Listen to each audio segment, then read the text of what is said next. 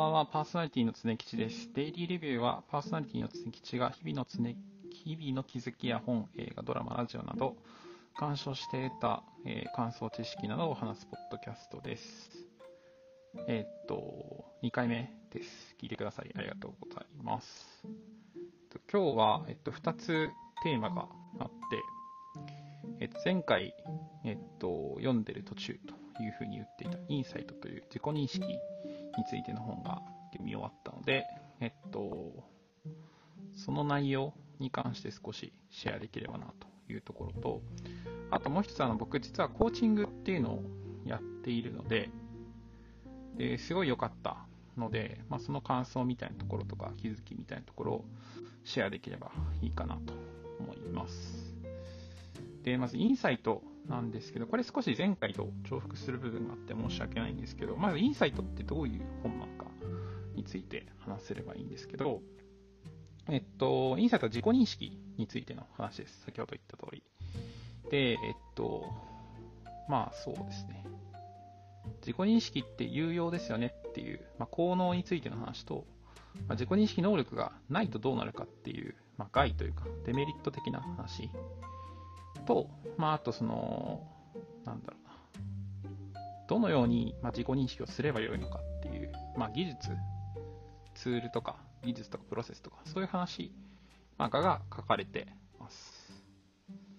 で、えーっと、で、自己認識の定義についても結構踏み込んでいて、えっと、それは、えっと、内的自己認識。まあ、二つあるんですけど、内的自己認識。つまり自分が、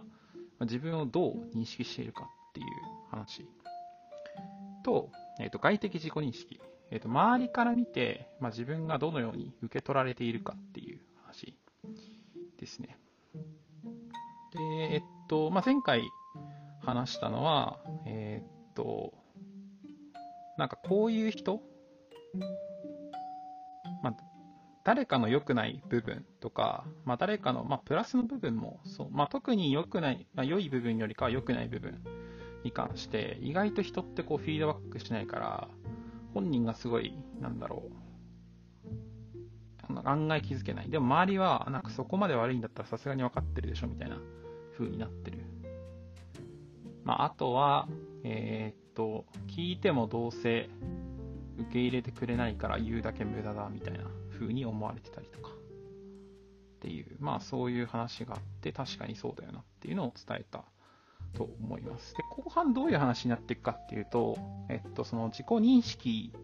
って結構個人の話かなって感じがやっぱすると思うんですけど、まあそれをなんか組織に拡張した時にどういう話になるかっていうのについても、まあ踏み込まれていて、えーっと、僕はあの、昔あの、失敗の科学と、失敗の科学だっけな？とか、組織はなぜ、なんだっけ、ちょっとそこ思い出せないや。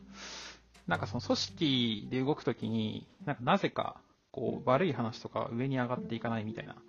まあそういう本とかちょっと、失敗の科学だったっけな。まあなんかそういうの読んだことあるんですけど、まあそれと近しい話とかが書かれてました。で、あと、えっと、まあそうですね、内容が結構多岐にわたるので、まあ、どこを絞るかっていうのはちょっと難しいんですけど、まあ、ツールとか、まあ、プロセスについての詳細は、やっぱなんか、最終なんか中身というか、本を読んで、ぜひ読んでほしいなと思うので、まあ、そこは一旦スキップするとして、なんか結構、なんだろうな、自分的に結構心に残ったというか、引っかかった部分を言うと、えーっと、自己、まあその本の中で対対象になってる内容って、まあ、自己認識がない、まあ、自分の組織ないしは、まあ、自己認識能力を高めたい個人、自分が、えっと、どういうふうに高めていくかっていう話はまあ当然、まあ、それが結構メインなんですけど、最後の方に、えっと、自己認識能力がない他者に対してどういうふうに、えー付き合っていくかというか、どういうふうに接していくべきかみたいな話も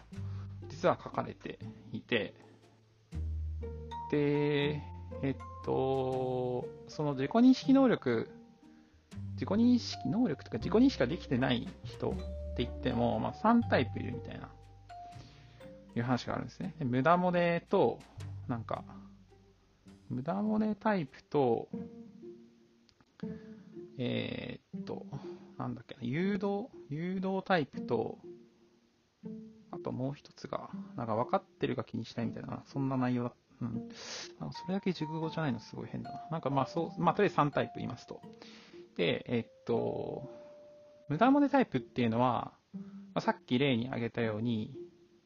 言ったとしても、なんかその内容を全く現実のものとして受け止めない人っていうことですね。で例えばだから、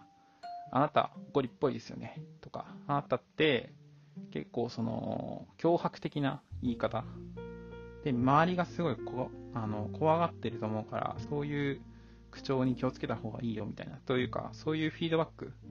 ま、かなり客観的なフィードバック、伝え方とかすごい注意して考慮して伝えたとしても、それが自分のものだと受け止められないから、全く、なんていうのかな、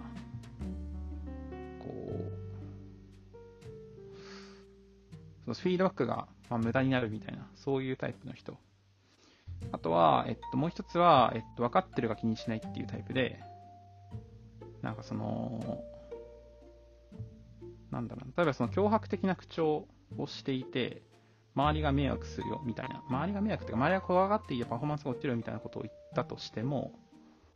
いや、なんかそれが何かみたいな、いや、分かってるよ、そんなのみたいな。感じになるタイプ。で、こっちは結構そのさっき言ったタイプよりかは、えっ、ー、と、かえって厄介というか、えっ、ー、と、前者に関して言うと、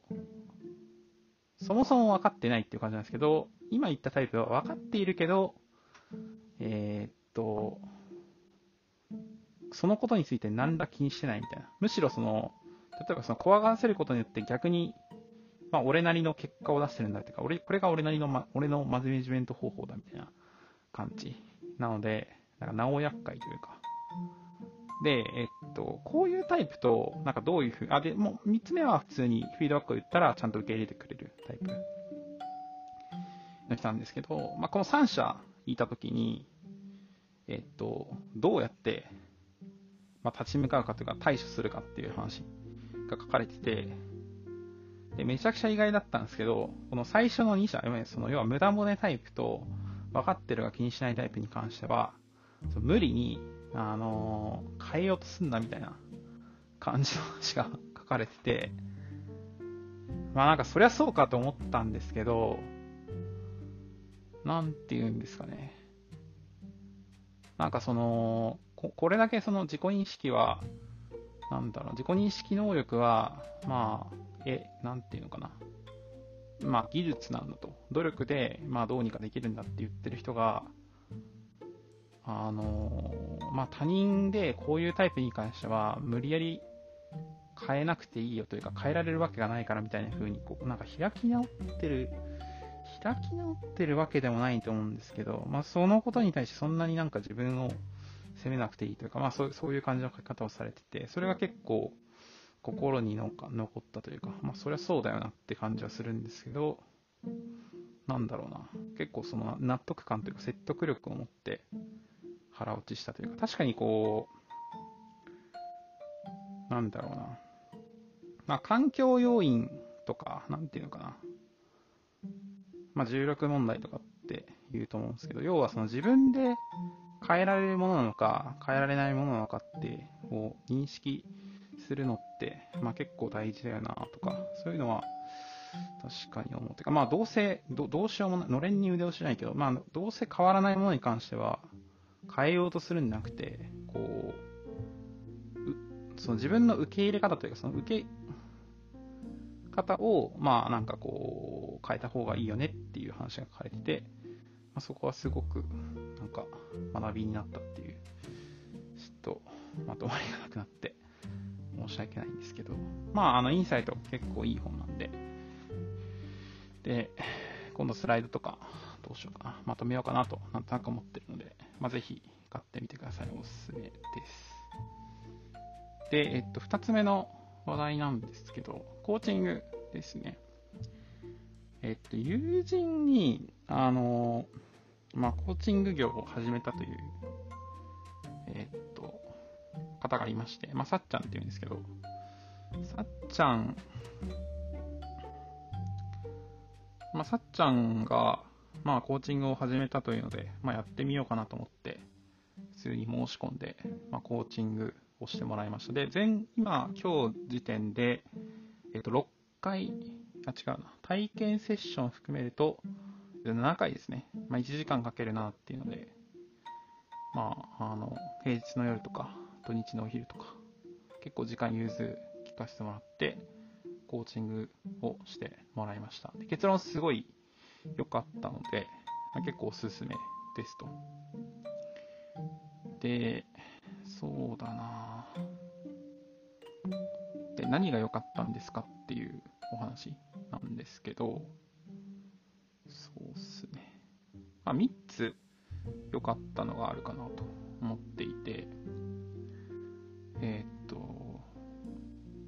まず1つは、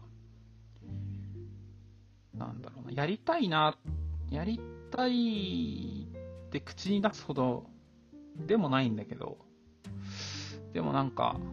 まあ、なんとなくやりたいなと思っていたこと、願望になる前の、なんていうの、願望、まあ願望ではあるんですけど、なんかこれやりたいなみたいなことを思っているけど、口にできてなかったことというか、自覚できてなかったこと。をなんか口にすることができて、でそれ結構気持ちよくて、で、かつ、えっと、それ実際にややるっていうところまでできた。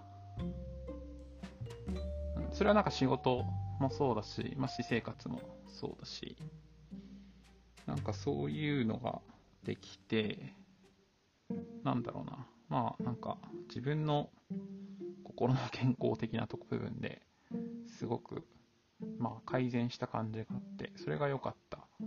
ですね。例えばその、これまでずっと連絡したいなと思っていた人に連絡するとか、なんかものすごいこう、気が進まないなっていうことがあって、まあそれをやるみたいなところとか、そういうのが結構良かったですね。で、あと、えっと、なんかこう、なんていうか、なんとなくこう自分に、自分の中での指針みたいなものが結構曖昧になってる部分があって、こういう人になりたいみたいなところとか、目標というか、うん、まあ目的というか、そ自分の自己像に関するなんか目的理想像みたいなものがあるんですけど、それが結構割と明確に言葉にすることができて、まあなんか、それがすごい良かったですね。っていうのは、えっと、なんだろうな。迷いがない感覚になるっていうのがやっぱ良かったですね。みんなどうなんですかね？なんかこう、自分の判断とか自分の価値観とか、いろんなことに対して、なんかこう、こう、迷いがない状態ってすごい気持ちいいと僕は思ってるんですけど、結構みんなそれって当たり前なんですかね？僕なんか、あんまりなんか、今の今までなんか、コーチング受けるまではそんなにそこが明確になってなかった時があって、なんでこれ僕嫌な気持ちになってるんだろうとか、なんでこれ今すごいテンション高いんだろうみたいなところに関して、結構納得がいって、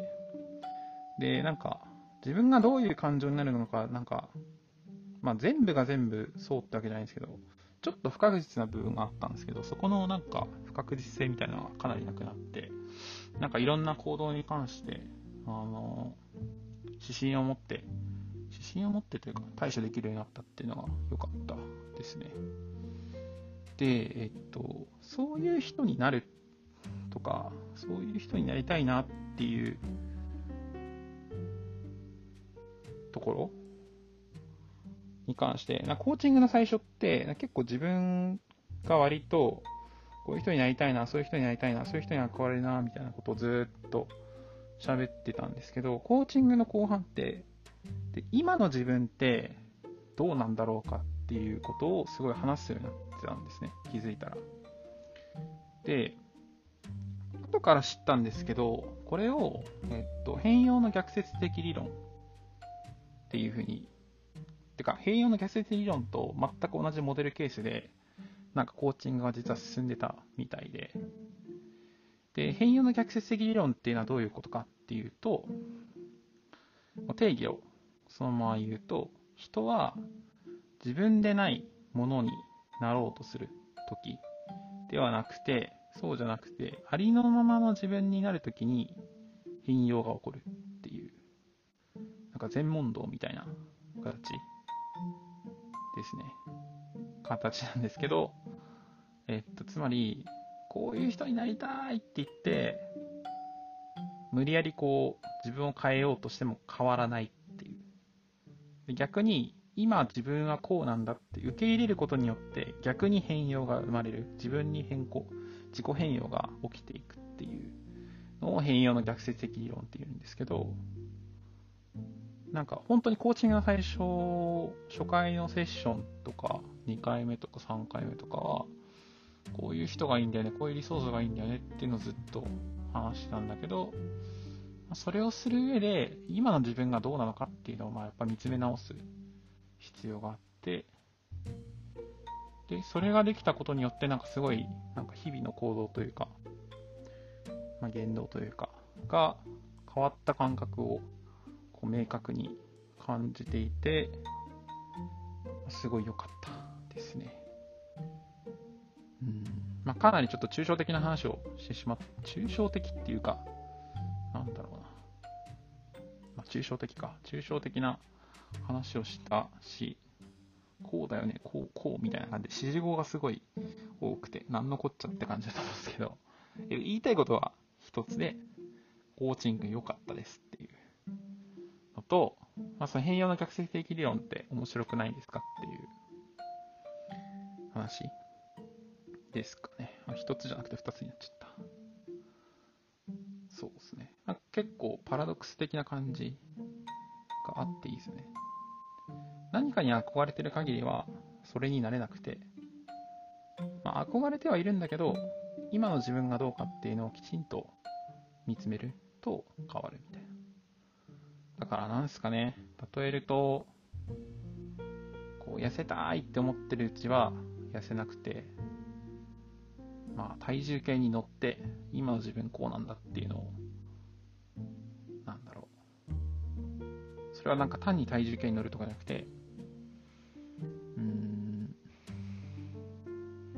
なんだろう、体重増えて嫌だなっていうその状態ばっかり思うんじゃなくて、なんかこう、まあ、今の自分の体重はこうなんだっていうのを受け入れるというか、ってなった時に、ちょっとずつ変わっていくみたいな、そういうことですかね。うん。まあ、そんな感じのことを思いました。さっちゃん、まあ、さっちゃんがいいかどうかはともかくとして、僕はなんかやっぱ、コーチングって、まあ、人の相性もあるっていう話を聞いてるので、誰がいいとかは、あんまり、まあ、その人次第かなっていう部分はあるんですけど、まあ、さっちゃんのコーチングすごい良かったんで、えー、っと、ディスクリプション、あの、概要の、概要欄の方に、えー、っと、まあ、こういう